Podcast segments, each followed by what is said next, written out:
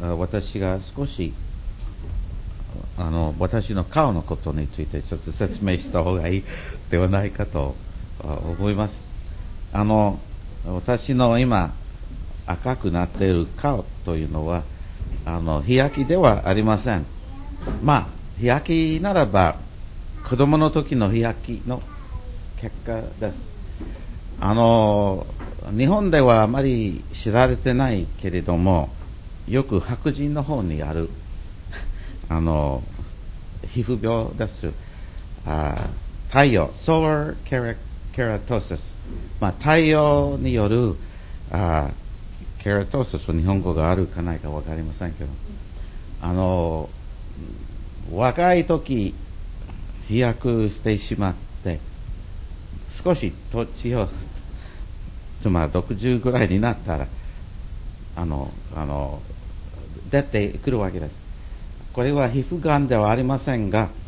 あの、放っておくと皮膚がんになる可能性があります。でそれで、その悪い細胞を殺す薬を今2週間塗って、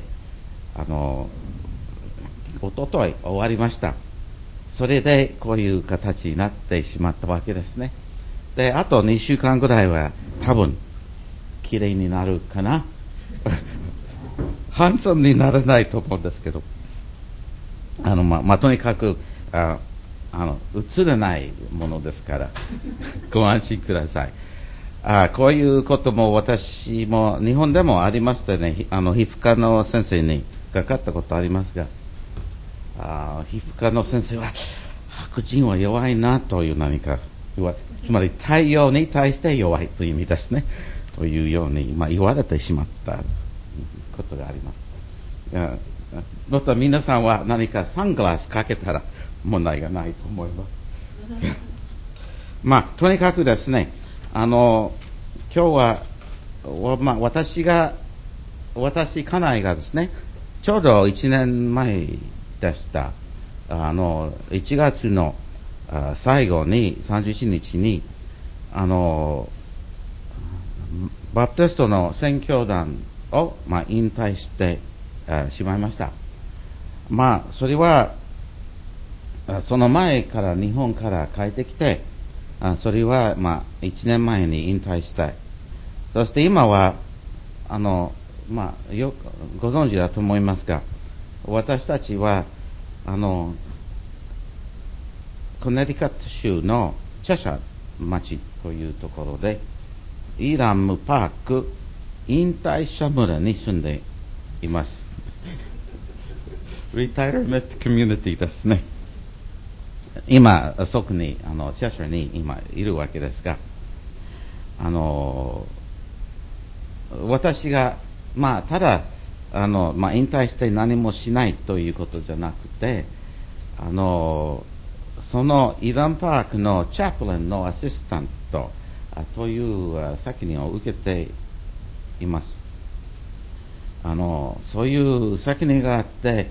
これは老人、まあ老人ホームになっているから、あの、その中でもですね、足とは遅し2つ 今ありますけども、あの、私が、あ最近は、もう分かったけれども、日本40年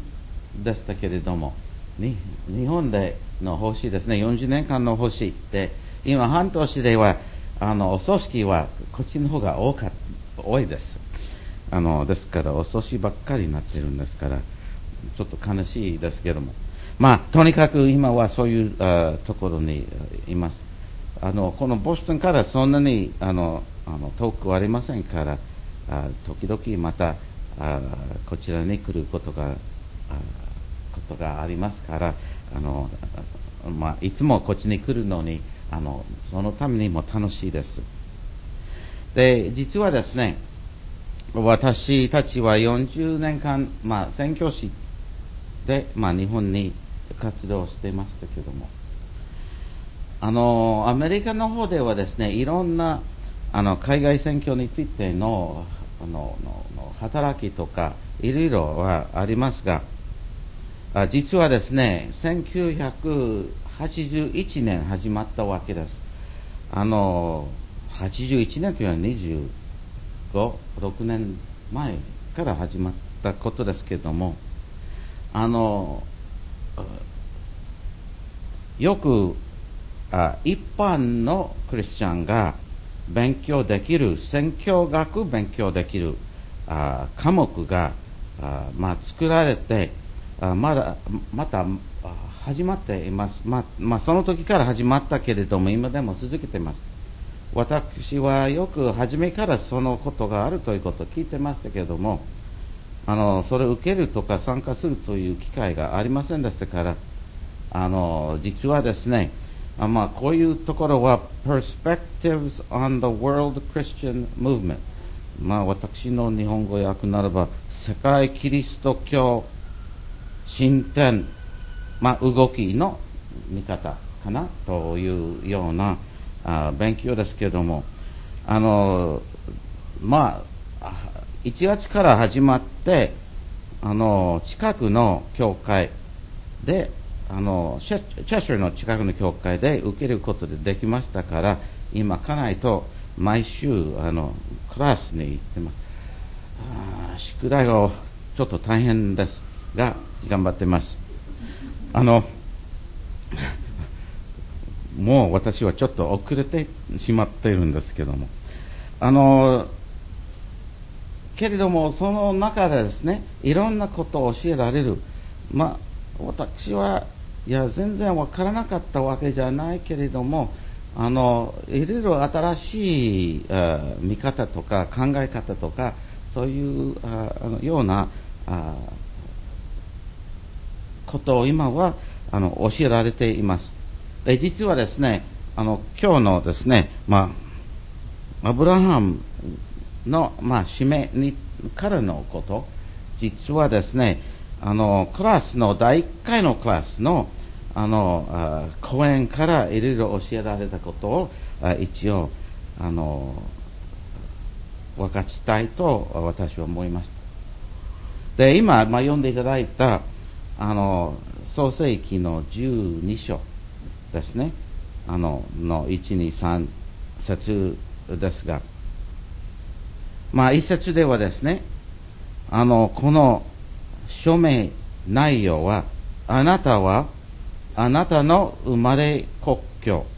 あなたの父の家を出て、まあ出てる、まあそういうことです。で、あの、アブラハムにね、あの、そのことだけ、アブラハムが、主からですね、あの、していただくというそ、まあ、国境から出ると、あの、書いてあります。あの、彼の国境のことは、この11章の、あの、最後の方にあ書いてあります。27節から32節ですね。12章のこの前のあところに書いてあります。あの、アブラハムの父はテラという人で、兄弟はナホルと、またウルで死んだハランです。あの、王位のロトは、あの、ハランの息子です。で、出た故郷の町は、あの、実は二つあります。で、まあ、皆さんにあコピーをあ、地図のコピー、英語ですけども、そのコピーを、あがま、一応作ったんですけども、またここでちょっと少し大きくなっていますけども、最初の方は、ウルという町です。で、ウルという町は、あの、ウルという町はですね、あカルデア人のウルという書いてありますけども、メソポタミアのユーフラテス川沿いの町です。バビロンの南と東約240キロだそうです。で、この次の町は、カラン、また、あハランという町で、ウルから約1000キロ、北と西にあります。あの、こういうところですね。大体1000キロ離れているわけです。で、カランという、あの、この新解約聖書は、2版は、カランと書いてありますが、3番あの3番になったら腹になっています。で私は見た英語聖書は全部波乱ということになっていますが、あのこういうところに住んでいました。あのこの2つですね。そして、この創世記12章のところは、生まれ、まあ、国境ということだけれども、ウルの意味か、カラン、ハランの意味かということは、あの、書いてありません。しかしですね、あの、ヨシュア記24章2節を見ると、あの、旧約聖書のヨシュア記24章2節ならば、ヨシュアは、あこのことおっしゃったわけです。あなた方の先祖たちは、アブラハムとナホルと父テラは、昔、ユフレテス川の向こうに住んでおり、他の神々に仕えていたと書いてあります。で実はですね、ハランはウルニと並んで、月の神を崇拝の中心地だったわけです。あの、テラは、あの、偶像崇拝者でした。で、アブラハムが月の、あの、崇拝から離れるように、主が、あの、生まれ故郷から出ていけというあ意味だったと、あの、私はあ理解します。で、出ると、また、どこかに行かなければなりません。ですね。あの、私たちは日本でだけれども、あの、まあ、アメリカに来るために日本に出たわけですね。皆さんもそうですと思いますが、あの、出て離れるだけならば不十分です。で、あの、この創世記12章の一節では、あの、私が示す地へ行きなさいと書いてあります。あの、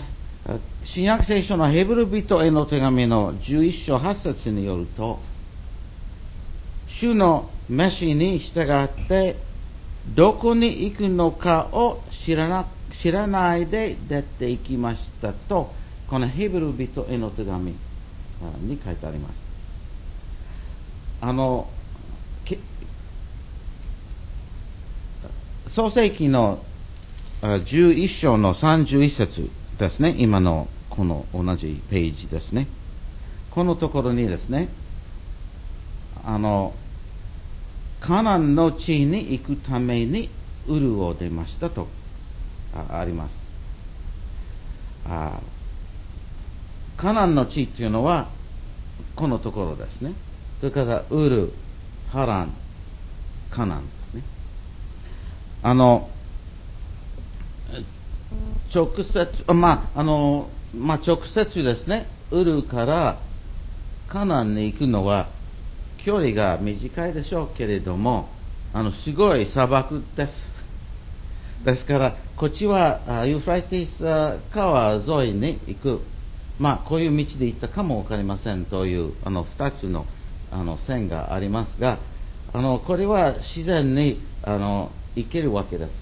それから、ハランから、あの、エジプトまでに、あの、道路がよく使った貿易のための道路があったわけです。で、その途中でカナンの地ということがあります。あの、人の働きの7章の2節3節に、あのス、ステパノの話の中に、主の使命が、主の、あの、証明が、アブラハムがカラに住む以前まだ、メソポタミアに行った時、あこのあ州の証明があったと言います。ですから、2回あったではないかと考えます。で、その署名に対して、あの、あの、家族、寺、お父さん寺も一緒でね、ハランまで行ったけれども、ハランでまた、あの、泊まって、あの、住んでいったわけです。けれども、多分、カナンにの地に行くためにそこまで行ったけれども、途中であの止まってしまって、もう一回、あの、主の言葉があったと考えます、と思います。あの、両方ですね。両方は文化的に文化の高い地域でした。エジプトもそうでしょう。けれども、カナンの地というのは文化的に低いです。ですから、あの文化の高いところから文化の低いところ、まあ私たちはボストンというのは文化が高いでしょうかね。カナリカとはちょっとわかりませんが、あの、文化の高いところから低いところにあまり行きたくない。まあ、まあ、まあ、とにかくこう、こういうような、あの、証明、アブラハムが神様に教えてもらった、あるいは、まあ、呼ばれてもらったというような意味もあったと思います。1枚、1回目は多分、ウルで、2回目はハランで、それで、あの、それに対して、あの、カナンの地まで、あの、あの、いたわけです。で、このですね、12章、あの、この一節ではですね、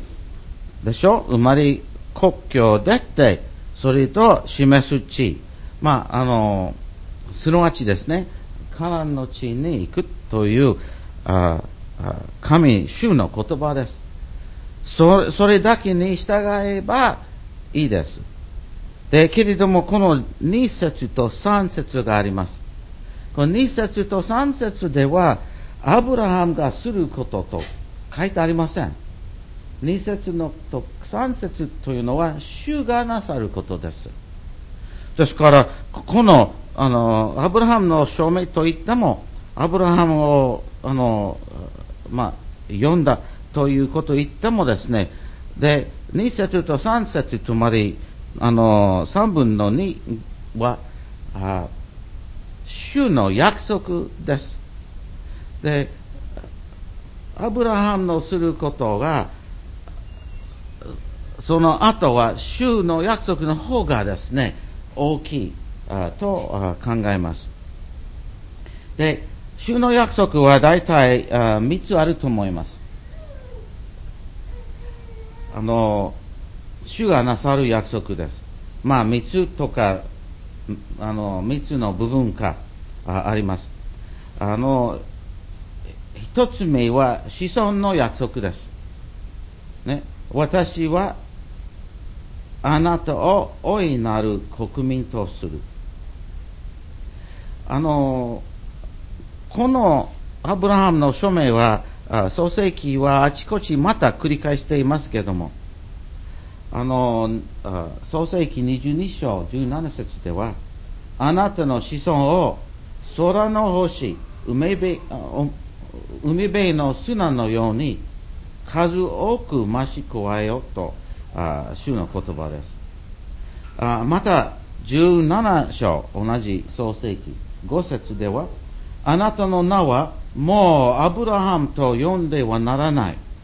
あなたの名はアブアブラムと呼んでならない。名名はアブラハムとなる。私があなたを多くの国民の父とするからです。実実はアブラアブラムという名前の意味は高く上げられた者の父の意味だそうですが、アブラハムは油がついたハムの意味じゃなくて、アブラハムという意味は、多くの民の父という意味です。ですから、神の主の約束が、あの、子孫は多くなるという約束ですから、あの、名前は、子孫の多くなる子孫の父という名前に変える。そのために変え変えました。では、子孫の約束が 1, 1番目ですけども、この次は土地の約束。土地の約束は12章にあまりはっきり出てませんが、あの13章の15節に、まあ、この次のページですけども、13章の15節に、あなたは見渡しているこの地全部を永久にあなたとあなたの子孫に与えようと書いてあります。で、多分ですね、簡単に考えると、あの、アブ、あの、アブラム、アブラハムが、あの、まあ、ウルの土地、また、あの、ハランの土地の代わりに、また、土地を与えてくださるというように、まあ、考えるかもわかりません。簡単に考えるとそう考えるかもわかりませんが、そういうあ簡単だけではないかもわからない。3番目のは祝福の約束です。12章の2節と3節です。あなたを祝福し、あなたの名は祝福となる。地上のすべての民族はあなたによって祝福される。祝福あという言葉が繰り返しています。まあ、その3つのあ主の約束です。あアブラハムがただウルと、また、あの、ハランから出て行って、まあ、主が示す、あの、カナンの地に行くならば、あ主はこの三つの祝福を、この三つの約束を、あの、あの果たすというあことだと思います。あの、まあ、その約束の成就、あの、この約束はその通りになる、あそういうことは、なるかならないかということは、まあ、この次の問題だと思いますが、あの、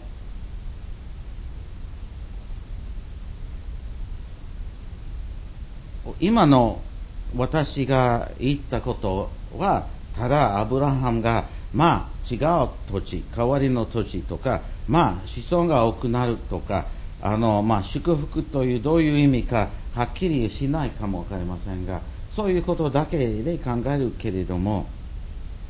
そういうことだけでは、一番十分な理解ではないではないかと思います。あの、というのはですね、非常にあ広い意味があその中に含まれていると思います。で、ここはですね、この、あの、まあ、選挙学のクラスで、私が、まあ、この間初めて、ま、気がついたことですけれども、アブラハムという人物は、旧約聖書で非常に重要な大切な人ですけれども、しかし、旧約聖書はアブラハムから始まることじゃないです。聖書が始まるところはアブラハムからではありません。ではないでしょ？で、聖書の始まりというのは、あの、アブラハムではなくて、はじめに神が天と地を創造したとあります。で、一章一節ですね。あの、この旧約聖書、この創世記を読むと、この聖書の始まるところでは、アブラハムではなくて、アダムから始まるわけですね。あの、アブラハムの子孫、あの、つまり、ああの、この選ばれた民族ではなくて、この聖書の始まりというのは、人間から始まるわけです。な一つのあグループ、一つの民族ではなくて、人間全体というあテーマから聖書が始まります。あの、カナンの地というあ土地からではなくて、あの、この聖書の始まるところでは、あ全宇宙を創造した神。あの、カナンの地ではなくて、全世界の地のことから始まっていると思います。あの神はですね、イスラエルという民族の神だけではなくて、宇宙の創造主ですから、全世界の民族の神です。で、創世記の一章一節から読むと、あの、そういう意味になると思います。聖書は、じゃあ、まあ、その、12章から11章までのところはもう、いらないならばですね、あの、こういうことになるかもわかりませんけれども。あの、しかし12章の3節では、地上のすべての民族はあなたによって祝福されると、あの、書いてあります。あの、神の約束、この、この三つの約束、あまあ、まあ、2節と3節に戻るとですね、この旧約聖書の予言と同じようにですね、大体ですね、あの、三つの、ああその成就についてですね、あの、三つの、あの、見方があると思います。あるいは、一つは、まあ、過去。あの、例えば、すぐ、アブラハムの時代や、あ旧約聖書、イスラエルの旧約聖書の、あの、その中の、ああこの約束がこういうように、あの、叶えられた、なったというあ考えがあります。けれども、それことだけではなくて、あの、まあ、聖書の予言もああそうですけれども、その、その時だけではなくて、現在、現在といってもですね、私たちは考えている、ちょうど今、あ現在よりもちょっと広いだと思いますけれども、キリストの誕生からキリストの再臨までのあキリストとまたあ教会の中でのあその主の約束があのなった意味とまた未来新しい点とあのあこのあその最終のあ上旬あという意味もあると思います。で、そのように考えるとですね、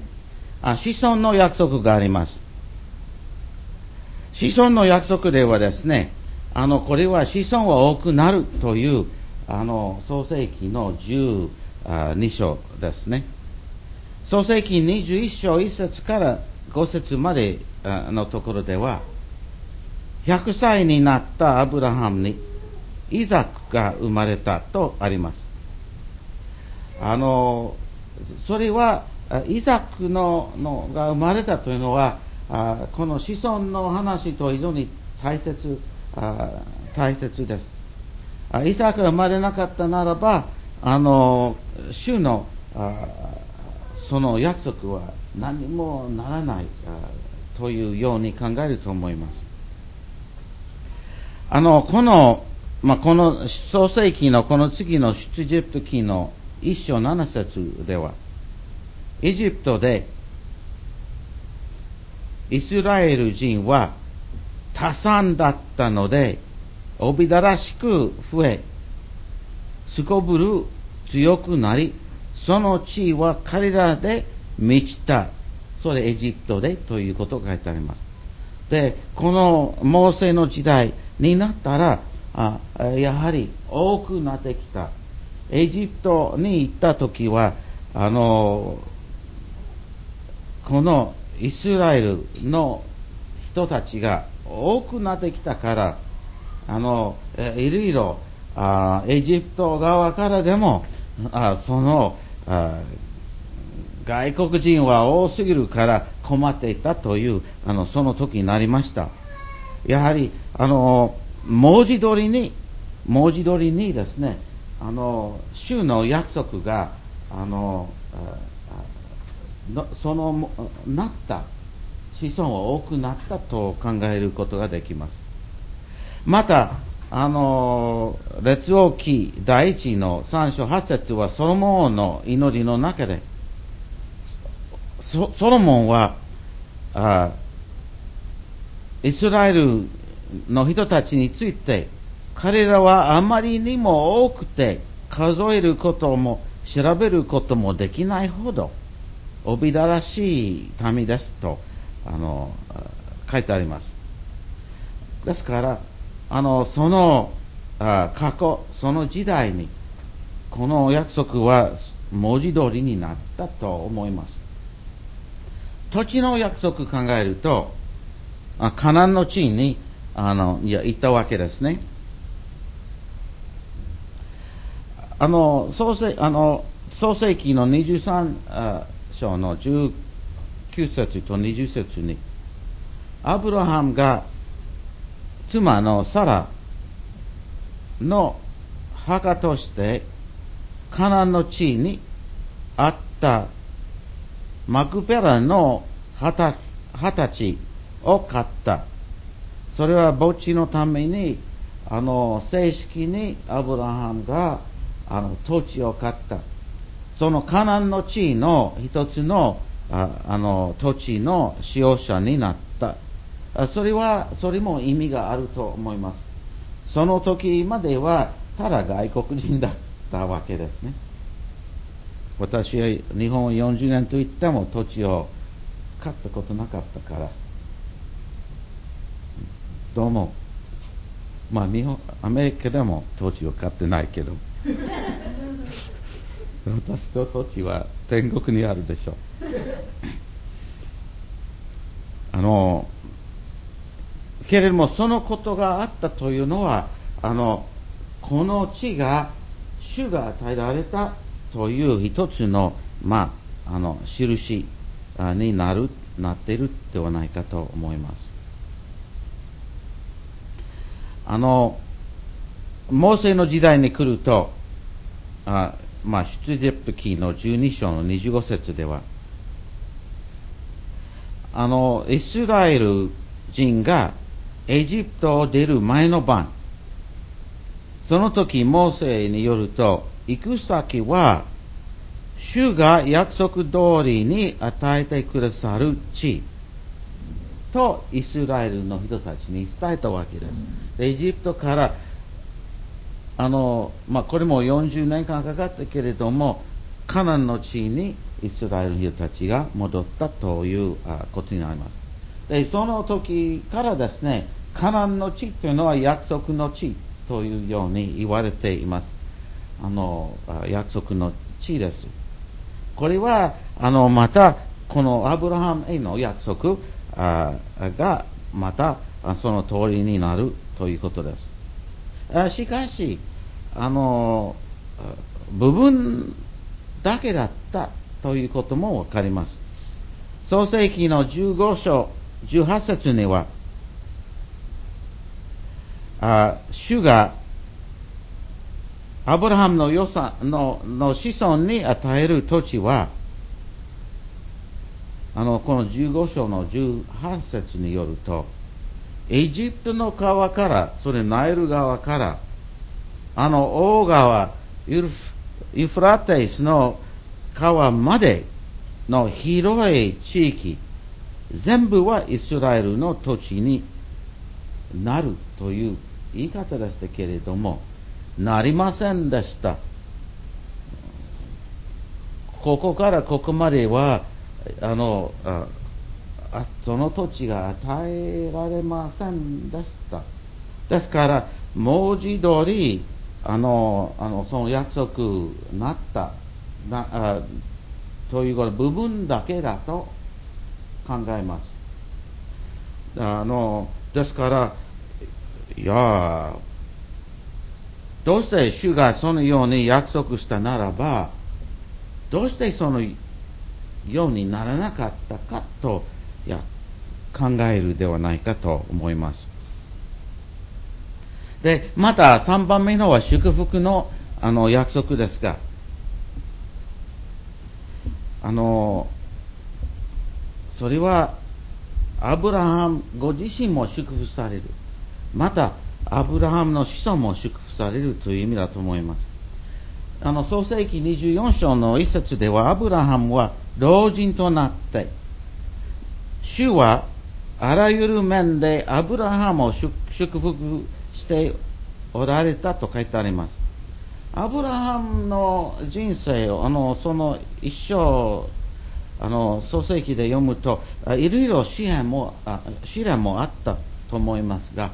あしかし、まあ、物質的な祝福も入れて、主が全てのことでアブラハムを祝福したと考えます。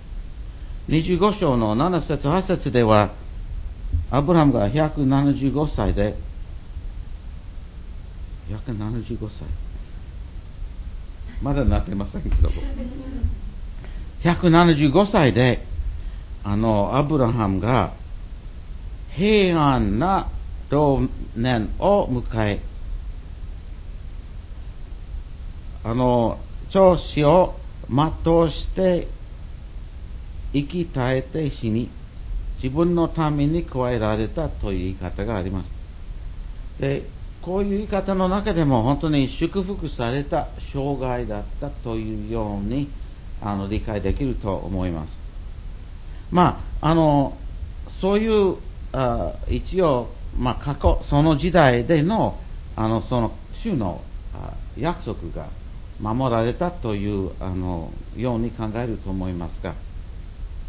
まあ、このように言っても、今の現在の時代、つまりキリストのあの誕生からキリストのあ来臨まで、キリストの来臨はまだですから、まあ、またその時キリストの活動や教会の時のののことを考えると、あまたあ少し考えは変わってくると思います。あのあ今日は少し、まあ、ローマ人への手紙の4章から読んでいた読んでいました。で、その中、またですね、同じようにガラテヤ人への手紙の3章29節ですか。あの、この2つの箇所ですけども、これはパウロが書いた言葉ですが、そのところではですね、子孫について、あの、アブラハムの子孫が多くなる、子孫についてですね、肉体の子孫だけではなく、霊的な子孫のことが書いてあります。アブラハムの信仰に習う人々にも、もしあなた方がキリストのものであれば、それによってアブラハムの子孫であり、約束による相続人なのですと、パウロが書きました。あの、アブラハムの本当の子孫は、ユダヤ人でも、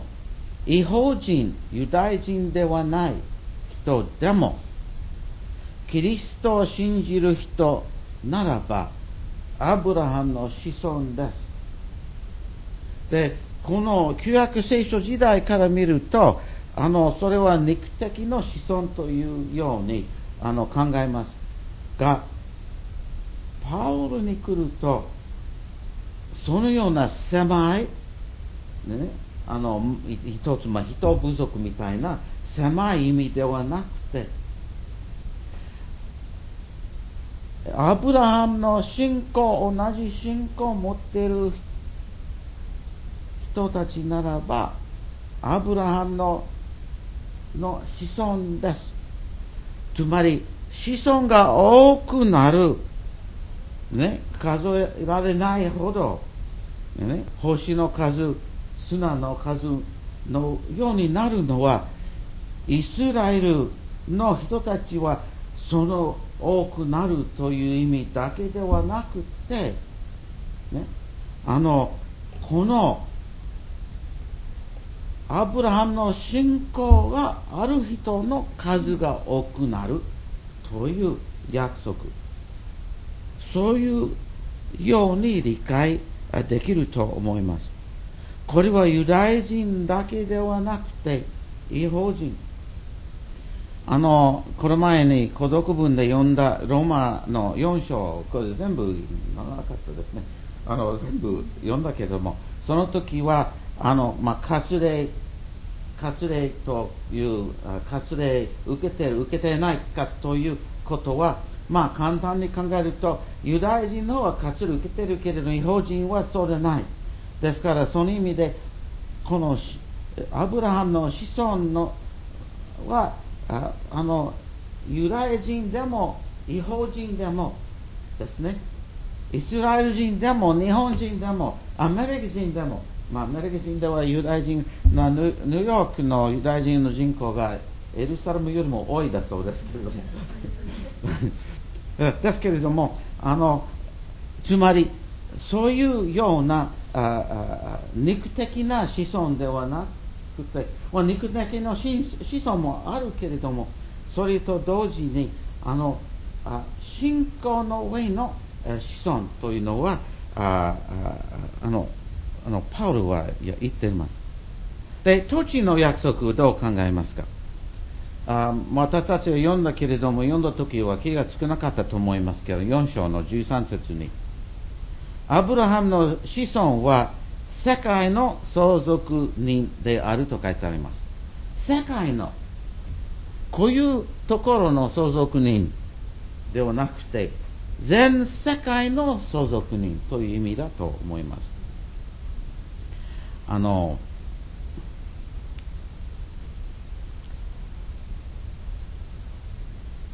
そういうアブラハムの霊的子孫は全世界からという意味になります。ですから国々と歌を歌ったわけですね。ですから、全世界の国々のネクタイがしているわけです。全世界の意味があると思います。あ祝福の約束もそうです。ガラガラテヤ人への手紙の3章の8節では、聖書は神が違法人をその信仰によって義と認めてくださることを前からしていたので、アブラハムに対し、あなたによってすべての国民が祝福されると前もって福音を告げたのです。この福音は違法人か、あの、イスラエル人でも、その福音というのは、あの、救いの福音。その救いの福音が全世界に広がる、そういう意味だと思います。で、そのように考えると、この、まあ、現在的の、まあ、こういう地理的のように、あるいはそういう祝福も、これはすごく祝福される、そういう、この狭い意味で考えることではなくて、全世界のことを考えると思います。それとですね、あの、聖書の終わりに来ると、あの、目視録ですね。あ7章の9節です。目視録の7章の9節は、この3つ、子孫の多くなる、統治あ、全世界の意味、あまたあ、やはり祝福の意味は、この3つは、まあ、この黙示録7章9節にあの一つになっていると思いますが、ヨハネがあの言葉で、見よ、あらゆる国民、部族、民族、国語のうちから誰にも数えぬほどの大勢の群衆が白い小諸を置き、白の枝を手に持って、ミザと子羊との前に立っていったとあります。まあ、天皇の、この最後の時の天の前の、あの意味する言葉です。で、この黙示録7章9節の言葉は、このあらゆる国民、部族、民族、国語のうちからの人たちは、みんなアブラハムの子孫です。その人たちは、この地域の人たちだけではなくて、全世界、全世界の言葉を話す人たち。で、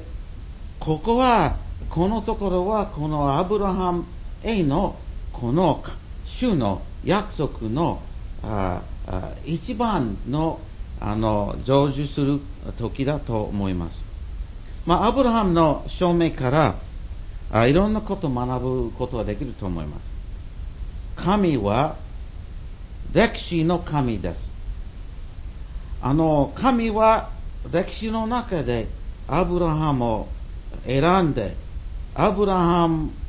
を導いて、また、イスラエルという人たちの歴史。神は、あただ、まあ、あの、その通りすると、じゃあ、歴史